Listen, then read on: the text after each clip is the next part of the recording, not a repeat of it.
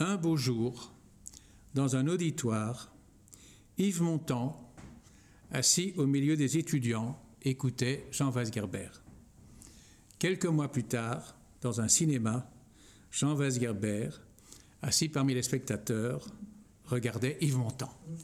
On ne saurait mieux dire, l'histoire est tout à fait exacte, c'est-à-dire que lorsque André Delvaux, qui était un camarade de Weisgerber, donc qui avait fait ses études dans les mêmes années, ils avaient fait les quatre ans ensemble, d'ailleurs euh, on s'est vu quelques fois ensemble, quand euh, Delvaux a eu euh, la voie libre pour, pour produire ce film, et comme c'était la première fois qu'il tournait un film avec une grande productrice française, qui était Mac Bodard, il a pu se permettre évidemment d'engager des vedettes. Et il a pensé à Yves Montand. Je ne sais pas s'il a pensé à d'autres acteurs d'abord. En tout cas, il a pensé à Yves Montand. Il est allé le voir et Yves Montand lui a dit Vous savez, moi, je dois vous dire, je n'ai jamais fait d'études.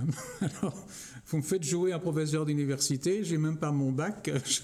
Je, ne crois pas que je chasse exactement voir comment ça se fait, comment, comment ça se passe.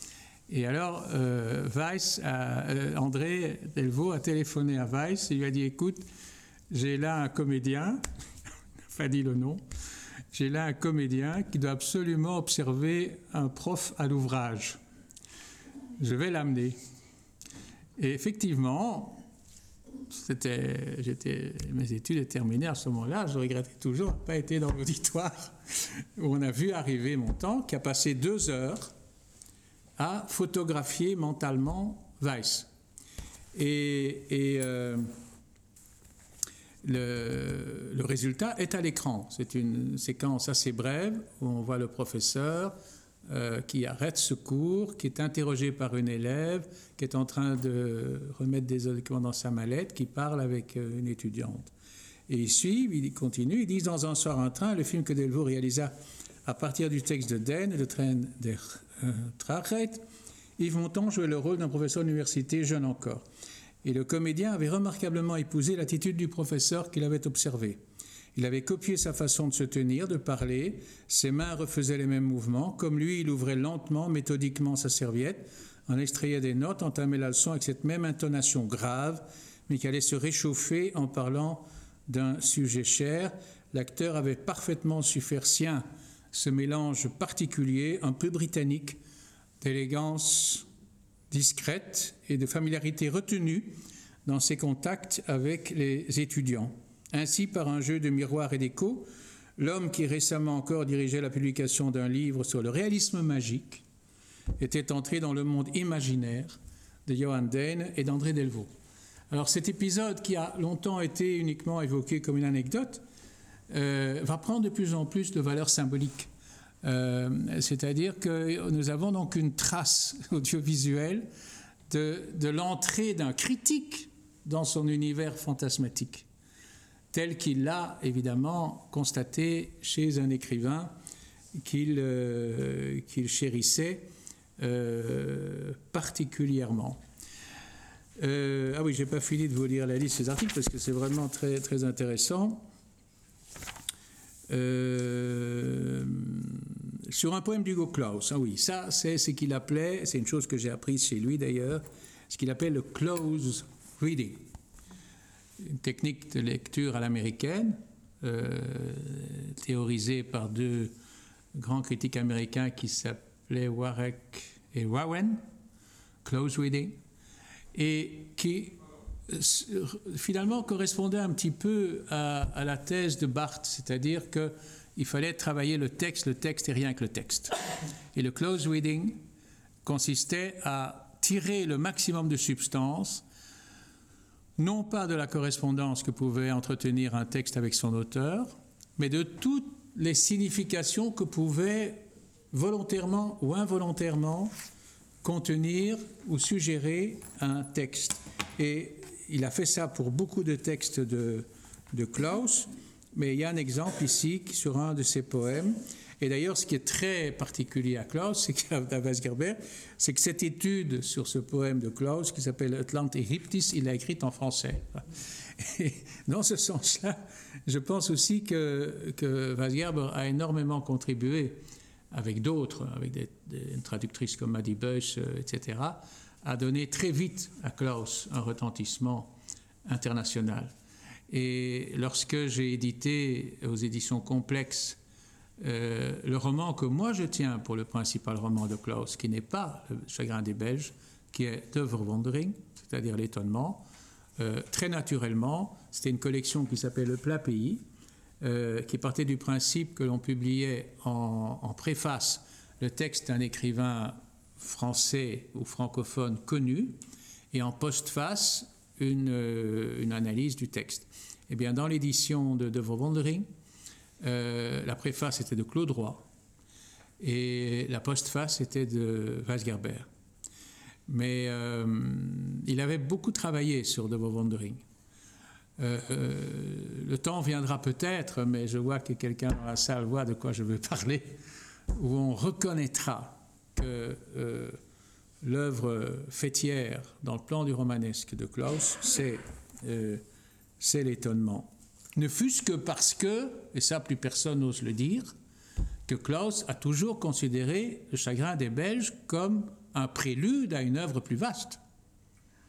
Lorsqu'on lit les interviews de Klaus à la sortie du chagrin des Belges, il n'arrête pas de dire, mais ça n'est que le début. Hein. Et il le disait d'ailleurs dans les conversations. Il avait envie de faire, en fait, son modèle, c'était le Wilhelm Meister de Goethe. Et donc, que ça supposait qu'il y ait au moins les, les et les.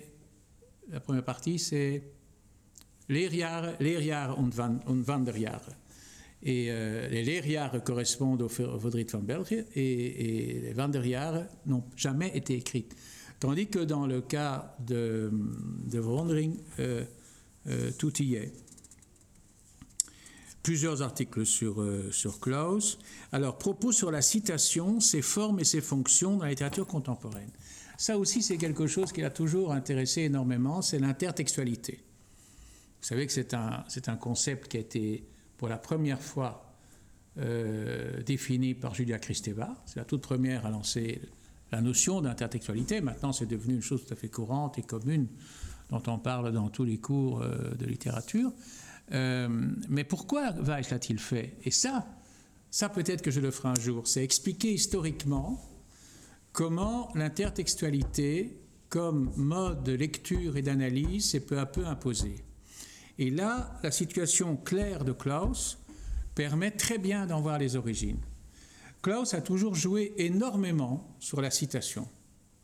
Et quand on le lui signalait, il disait oui, ik ben een letterdief. Je suis un voleur de, lettres. Oui, je suis un voleur de lettres. C'était une sorte de provocation. Il a eu droit à ce moment-là à des articles, très méchants même, de gens qui disaient, regardez, en fait, il n'a rien dans la tête, il va tout piquer chez les autres, etc. etc. Et c'est là que Weiss et quelques autres se sont dit, il faut quand même qu'on dise clairement que l'intertextualité a toujours existé, hein, qu'on dise ça aux ignares qui se prétendent avoir des avis sur la littérature, et on va l'argumenter. Et il y a eu d'autres textes hein, un peu partout sur cette euh, défense illustration de l'intégralité, à commencer par le travail de Christeva d'ailleurs, parce qu'elle l'a immédiatement conceptualisé, euh, qui aurait euh, intérêt à, rassembler. Enfin, peut-être ça s'est déjà fait, hein, mais en tout cas, je lance l'idée. Alors, remarquable article que j'ai lu pour la première fois ce matin The Flemish Contribution to World Literature, la contribution flamande à la littérature mondiale. C'est un problème central, et même central dans les, dans, les, dans les drames que nous vivons et dans les difficultés que nous rencontrons dans ce pays. C'est que l'identité culturelle d'une communauté, quoi qu'on dise, se joue principalement sur la littérature. Il pose lui-même la question et dit comment se fait-il que euh, euh, Strindberg euh, représente à ce point la Suède et que la Suède se représente à ce point en Strindberg? Cas que je connais très bien. Comment la Norvège c'est Ibsen et Ibsen c'est la Norvège, pour ne pas parler de Shakespeare et l'Angleterre, Goethe et l'Allemagne, Dante et l'Italie, Molière et la France? Eh bien, malheureusement, ça, ça aurait pu peut-être se passer avec Klaus. C'est pour ça qu'il est intéressé à Klaus C'est qu'il s'est dit, il y a là peut-être un auteur qui peut, à un moment donné, acquérir un tel renom international qu'il permet d'identifier sa communauté. Mais ça ne s'est pas passé. Et ça s'est passé pour aucun. Il analyse lui-même, par exemple, la retombée de Vandel de son temps. Il fait remarquer que le 300e anniversaire de la mort de Vandel n'a pour ainsi dire pas été euh, répercuté ni aux Pays-Bas ni en, Flandre. Donc euh, il y a cette espèce de, gap. Nous, germanistes, néerlandistes, nous en connaissons pas mal et nous les aimons beaucoup, à commencer par Den, etc. Mais il n'y a pas ce type de grosse figure. La Flandre, c'est d'abord, enfin, elle n'a pas à se plaindre non plus, hein, quelques-uns des plus grands peintres de tous les temps, ça, ça va de soi. Mais il n'y a pas de cette figure. Et écrivant ça, je trouve que et cette, cette méditation, d'une part, euh, mériterait qu'on s'y attarde un peu, et d'autre part, sert peut-être aujourd'hui à l'extraordinaire effort fait par la Flandre pour mobiliser et faire connaître ces auteurs vivants. C'est vrai, nous assistons tous à tout ce qui est en train de se passer autour de Tom Lanois et autres. Je crois que ça relève de cette recherche, de, ce désir de, pouvoir véritablement avoir une sorte de figure littéraire tutélaire qui dépasse la simple érudition littéraire. Hein. Tout le monde connaît Shakespeare. Demandez combien de gens ont lu Shakespeare, même, dans leur langue ça cesse déjà un petit peu, mais il y a heureusement le cinéma et, le théâtre qui, qui, contribuent. Et alors ça se termine aussi par une très très belle étude sur euh, Louis-Paul Beau. Euh, ce qui me fait me souvenir que, donc en 62, ce film de Jean-Antoine, avec euh, l'interview de Weisgerber, portait sur Forme et domaine du roman flamand, où il avait identifié une douzaine de romans et il en avait chaque fois fait une analyse tout à fait magistrale euh, qu'il a euh, par la suite aussi traduit lui-même en, français. Euh, il y a aussi euh, alors ses recherches sur l'espace littéraire. Vous savez que dans le domaine de l'étude euh, littéraire, une dimension qui est énormément traitée sans arrêt, mais qui a même ses tout grands représentants chez quelqu'un comme Georges Poulet, par exemple, c'est le temps. On a énormément écrit sur le temps littéraire. On n'arrête pas d'ailleurs d'en parler du temps euh, littéraire, mais très peu de l'espace et très peu du traitement de l'espace. Et par son côté expérimental, il s'est dit, mais pourquoi n'a-t-on pas plus travaillé sur l'espace? Et il a donc fait ce, livre euh, sur l'espace littéraire qui a été qu'il a d'abord écrit en néerlandais qui s'appelle euh, Proefvlucht in de littéraire ruimte et euh, qu'il a euh, publié à l'âge d'homme. Et je crois que c'est un livre un peu, un peu inaugurant sa dernière manière, c'est-à-dire dans laquelle il, euh, il traite sous, quelquefois de textes peu connus, que ce qui l'intéresse le plus, c'est sa façon de les aborder, c'est des exercices de, presque scientifiques, d'application de méthodes d'approche, et euh, qui, sont aussi une des pistes de, de, son originalité. Il était question, parce que je vois que le temps passe, de, de parler un peu de Wolfgang Dostoevsky, mais comme il n'est pas là pour en parler, euh, tout ce que je peux vous dire, c'est que j'ai écrit la préface de la réédition, mais la préface de la réédition, c'est en fait une réécriture d'un article que j'avais publié en 1970 sur, ce livre quand il venait de paraître. Et je vais vous le lire parce que je crois que ça contient aussi le contenu, parce que vous avez tout intérêt à vous procurer ce livre, euh, c'est un monument. Le comparatisme à mauvaise presse. Il subit avec la critique historique et génétique les sarcasmes des défenseurs de la critique textuelle ou interne. On ne peut nier le bien fondé de cette réaction. Un excès d'intérêt pour le contexte avait écarté l'étude littéraire du texte lui-même. On faisait coïncider, comme dans la célèbre plaisanterie anglo-saxonne, le paradis perdu de Milton avec la date de son mariage et la rédaction du paradis retrouvé avec celle de son veuvage. Une telle attitude, une telle attitude peut passer à juste titre pour la diversion. Parfois même, la biographie d'un auteur usurpait le titre d'essai littéraire et permettait du même coup de désamorcer ses écrits soigneusement passés sous silence. Dans un climat aussi passionnel, il se peut que l'imposant ouvrage de Jean Weisgerber vienne avant son heure. Il n'y a pas lieu de le déplorer. L'un de nos plus grands essayistes, il publia en français et en italien d'essentiels ouvrages sur la littérature néerlandaise. Il révolutionne la recherche aux Pays-Bas en mettant au point une critique spatiale qui fait surgir l'explication globale d'une œuvre romanesque d'analyse de l'espace dans lequel il se déploie. Il est enfin un brillant représentant de la sociologie littéraire. Weisgerber inaugurerait une critique qui aurait débarrassé la tradition de ses complaisances et de ses aveuglements. Ce Faulkner et Dostoïevski est la première étude comparatiste qui n'offre plus de prise aux détracteurs de celle qui précède. Achevée en 1967, elle signifie le renouveau d'une démarche qui aurait assimilé les critères de la nouvelle critique.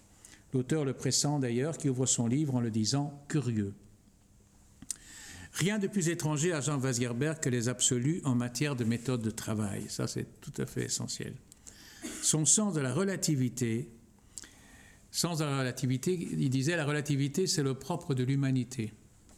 Son sens de la relativité lui permet de les trouver toutes bonnes, mais à des degrés différents et selon les cas. Je cite. Il en ne peut que partager sa joie lorsqu'arrivé au terme de son ouvrage, il conclut Les méthodes ne valent que ce qu'elles nous disent de l'objet auquel on les applique. Les méthodes ne valent que ce qu'elles nous disent de l'objet auquel on les applique. Leur excellence ne se mesure qu'à leur résultat.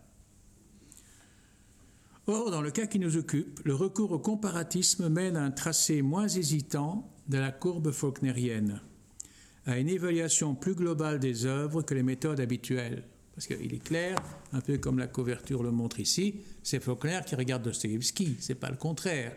Donc, euh, et, toute l'œuvre de Dostoevsky est dans la bibliothèque de Faulkner, et pas le contraire, forcément. Hein. Donc, c'est une, une relation qui s'installe dans le temps.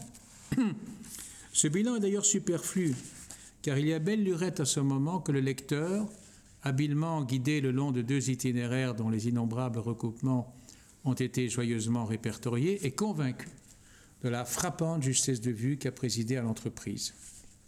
Et à la réflexion, s'emprisonner dans les limites d'un livre, l'isoler complètement de ce qu'il a suscité, n'est-ce pas aussi limiter l'acte de lecture? Car pas plus que l'auteur, le lecteur n'est vierge lorsqu'il aborde une grande œuvre. Celle-ci n'est réductible qu'à celui qui a franchi les étapes préliminaires, subi une manière d'initiation. Il est bien entendu audacieux de présumer des lectures de ceux qui ouvrent euh, le bruit, la fureur ou sanctuaire. Mais de plus en plus, la littérature moderne se conçoit comme une mosaïque d'œuvres qui se répondent, se, euh, se contestent, suscitent l'une l'autre. Ceci renvoie à une pensée de Valéry qui parlait de l'œuvre unique à laquelle chaque écrivain apporterait sa contribution, ou à une réflexion de Borges allant dans le même sens. On pourrait dire qu'une appréhension semblable à celle de Jean Weisgerber cautionne cette conception d'une littérature avec un grand L qui se manifesterait diversement à travers ses exécutants, dans tous les sens du terme d'ailleurs, car tout grand écrivain n'a-t-il pas l'impression, peut-être, l'impression, peut-être l'ambition secrète d'écrire le dernier livre? Faulkner et Dostoïevski, l'ordre des noms qui fait fi de la chronologie et de l'alphabet, nous indique qu'il s'agira de mettre Dostoïevski au service d'une meilleure approche de Faulkner, est un diptyque. Le sous-titre permet de distinguer mieux les deux parties. La première circonscrit surtout les confluences et comprend quatre constats synthétiques des analogies que les deux œuvres présentent sur le plan moral, philosophique, politique et esthétique. La deuxième tente de préciser les influences et avance pas à pas dans l'œuvre de Faulkner afin d'y déceler avec une grande précision analytique les éléments qu'une lecture de Dostoevsky aurait pu avoir inspiré véritablement. Ce second volet, qui est un défi aux adversaires de la critique de source tant décriée, semble avoir servi de matériel à l'élaboration du premier. C'est évident que c'est la fréquentation des deux corpus qui a permis d'écrire la première partie du livre. Mais elle n'est pas seulement la mise en ordre d'un fichier que l'on devine impressionnant. Elle constitue en définitive le récit d'une liaison d'un type particulier, celle d'un écrivain au travail avec une œuvre achevée. Les détachements et les retrouvailles qui la jalonnent témoignent de l'exceptionnelle vitalité de l'œuvre ancienne, qui a représenté pour un des meilleurs écrivains de ce temps la référence constante, qu'elle soit honnie ou célébrée. Faulkner vivait encore à l'époque. Jean Weisgerber ne dissimule pas les obstacles historiques, géographiques, culturels, qui ne pouvaient que séparer les deux hommes. Il les souligne même, car il y voit autant de confirmations a contrario de sa thèse passablement paradoxale. Qui s'attendrait en effet à ce que l'un de ceux qui, après Joyce, Woolf et Proust, ont le plus contribué à reconsidérer la forme du roman, soit à ce point tributaire d'un écrivain qui représente l'un des aboutissements du romanesque traditionnel? Ça, c'est indéniable. La forme romanesque de Dostoevsky est traditionnelle. Or, rien ne permet plus de douter, après ce travail, de l'importance de l'apport de Dostoevsky aux œuvres maîtresses du chroniqueur Yoknepetofa. Le bruit la fureur, Sanctuaire, Lumière doux, ni de l'authentique conversion aux convictions dostoïevskiennes que reflète Requiem pour une nonne, qui constitue l'apogée de la domination du russe. Inversement, une désaffection à l'égard d'un aîné trop encombrant explique la conception d'œuvres qui, surtout vers la fin, se veulent plus originales. L'ombre de Raskolnikov, la présence obsédante de Karamazov n'ont cessé de hanter le romancier sudiste, même si les preuves matérielles de lecture, inventeur de sa bibliothèque, déclarations publiques ne sont en rien proportionnelles aux innombrables indices que recèlent ces grands romans. Ça, ça tient au fait que Faulkner était quelqu'un non seulement qui était rétif aux interviews, et qui, dans des interviews, répondait n'importe quoi. Donc on ne peut strictement rien puiser, même dans des choses intéressantes, enfin importantes, comme les interviews de la Paris Review, par exemple, des aveux vraiment crédibles donc qui n'a pas aidé, en d'autres termes, euh, les, critiques. Par contre, c'est là que le travail de Weisgerber est, gigantesque, et c'est pour ça que c'est un travail qui est toujours référencié, euh, notamment aux États-Unis, parce que ça a été traduit en anglais, c'est le seul de ses livres qui est traduit en anglais, et il, est, sert de référence euh, aux études innombrables qui se mènent sur Faulkner aux États-Unis. Ce n'est donc nullement au terme d'un poussiéreux travail d'archiviste, du dépouillement opinien de documents annexes, que Jean Weisgerber a tiré euh, ses conclusions, mais au prix d'une patiente et sagace lecture parallèle de deux entreprises littéraires également magistrales. Voilà donc un essai d'une importance capitale qui ne trouvera pas d'équivalent de sitôt, ça c'est d'ailleurs vérifié après, hein, il y a 40 ans de ça.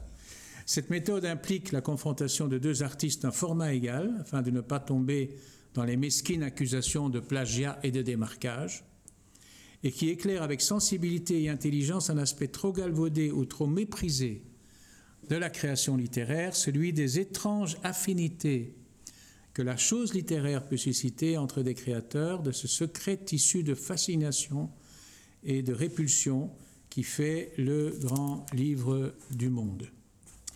Alors, il y a la dernière époque de, l'œuvre de, de Weisgerber, je vous le citais tout à l'heure,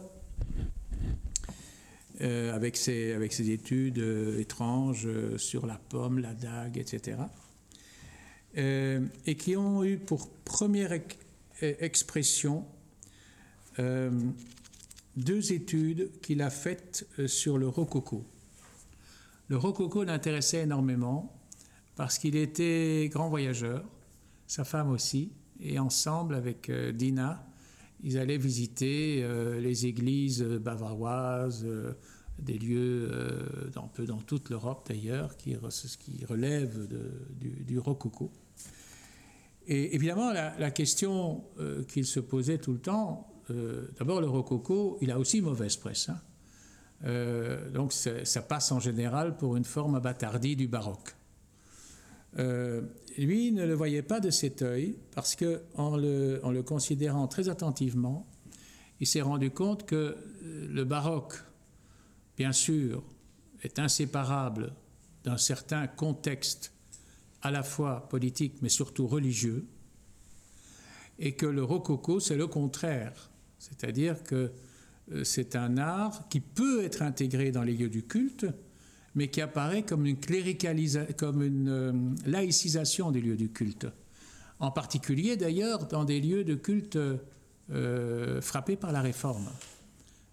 Et cette chose-là l'intriguait vraiment, et, parce que ça excitait le, raffinement de ses raisonnements. Et par exemple, ça l'a amené à faire euh, un tableau comparatif du baroque et du, et du rococo, où il met en deux colonnes les caractéristiques des deux styles. Pour le baroque, il dit monumentalité, pompe, héroïsme. Pour le rococo, il dit intimité. Euh, c'est-à-dire la porcelaine de Sèvres, par exemple. C'est du rococo. On est dans l'intimité, on a une forme de miniaturisation souvent. Énergie, tension pour le baroque. Dans le rococo, liberté, légèreté, grâce. Tragique et comique dans le baroque. Ludique pour le rococo.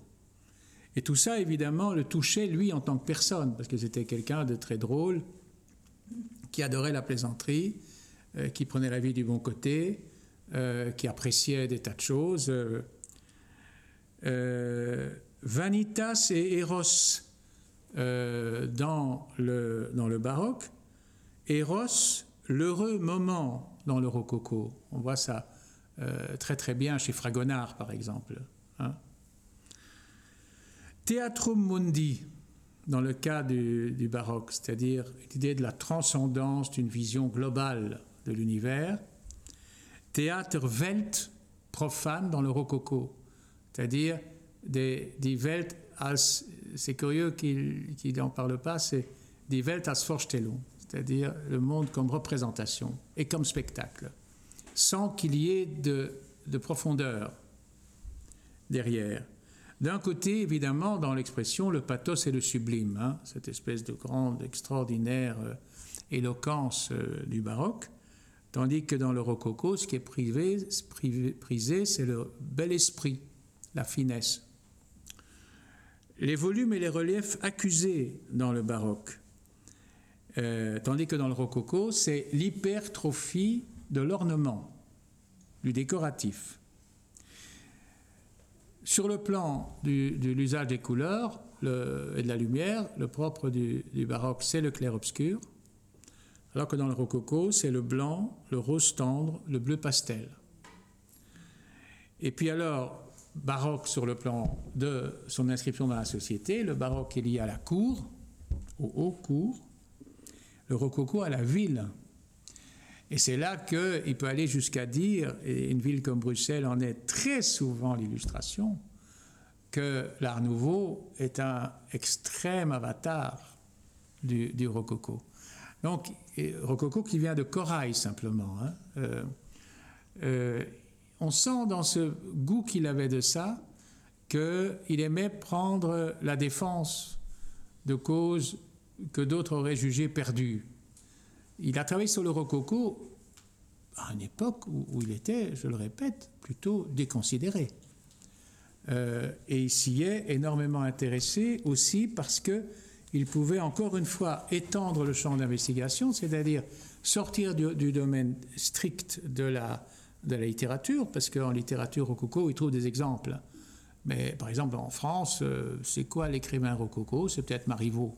Euh, mais il trouve des choses dans l'architecture, dans la peinture, dans l'art du jardin, parce qu'il a aussi fait un livre sur les jardins, les jardins du 18e, et où il avait trouvé évidemment ça s'appelle La Muse des Jardins, Jardin de l'Europe littéraire, où euh, la référence ultime était évidemment Le Prince de Ligne, sur lequel il a, il a toujours aimé, aimé écrire. Et il y a deux livres sur le rococo, Esthétique et forme de la littérature, rococo, où il parle beaucoup de, petits maîtres, forcément, mais quand on voit la, la distribution des, des chapitres, ah oui, regardez, il y a un chapitre amusant, par exemple, chapitre 4, Voltaire et la poésie rococo.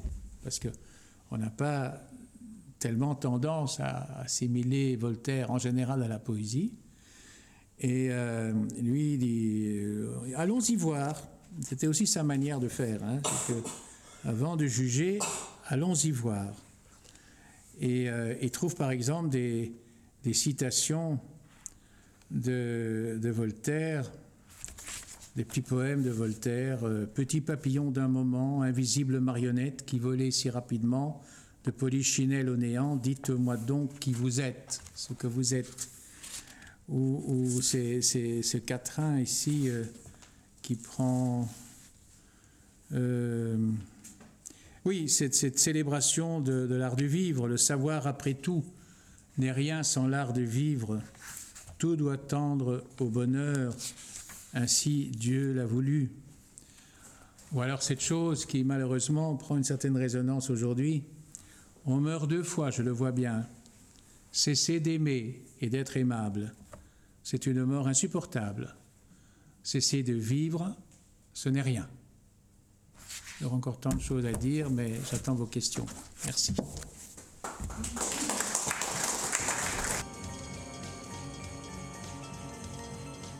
Les rencontres d'Edmond Morel.